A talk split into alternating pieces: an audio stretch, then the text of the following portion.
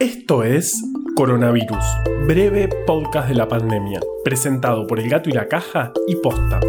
Hoy es jueves 16 de julio, día 119 del aislamiento social preventivo y obligatorio en las zonas con circulación comunitaria del virus del país y día 39 del distanciamiento social preventivo y obligatorio en las zonas sin circulación comunitaria del virus. Ayer nos escribió Mariela. Ella es trabajadora de la salud y se enteró de que tiene COVID. No me imagino lo que debe ser recibir esa noticia en carne propia. Incluso sabiendo que la estadística está de tu lado, hay tanta pero tanta manija en los medios que es muy difícil no dejarse llevar. Por suerte, Mariela encontró la inspiración en la historia de Irene que les contamos en el episodio de ayer. Ahora está en la casa recuperándose, así que le mandamos un beso grande.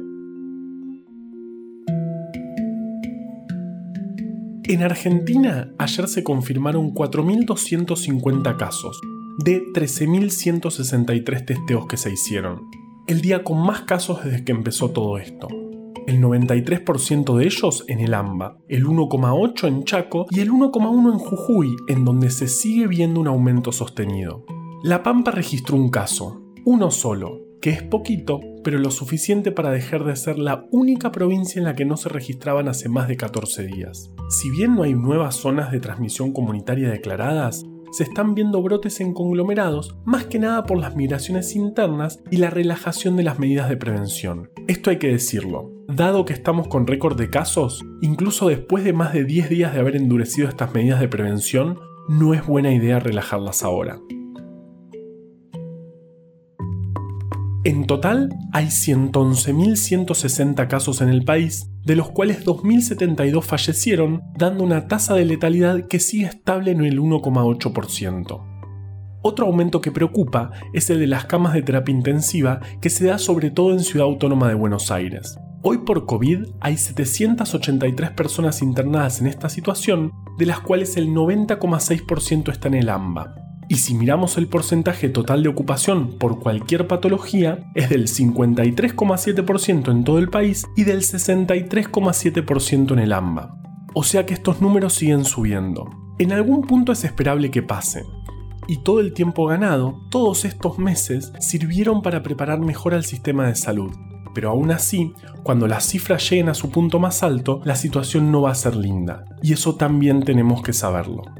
Hoy va a haber reuniones importantes y pronto se harán anuncios para ver cómo seguimos, ya que mañana se termina el plazo de esta fase de aislamiento. Obviamente vamos a contarlos y analizarlos acá. Ahora vamos con Vale desde el armario.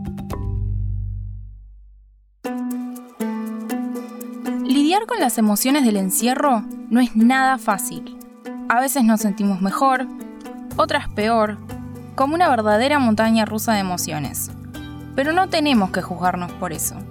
Para cuidar la salud mental, hay un programa llamado Detectar Salud Mental, que se realiza en consonancia con el detectar.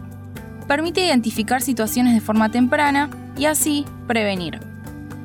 La persona que más sabe cómo estás sos vos.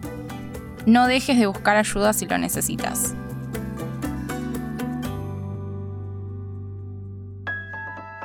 Y así llegamos al final de hoy casi al final de la semana.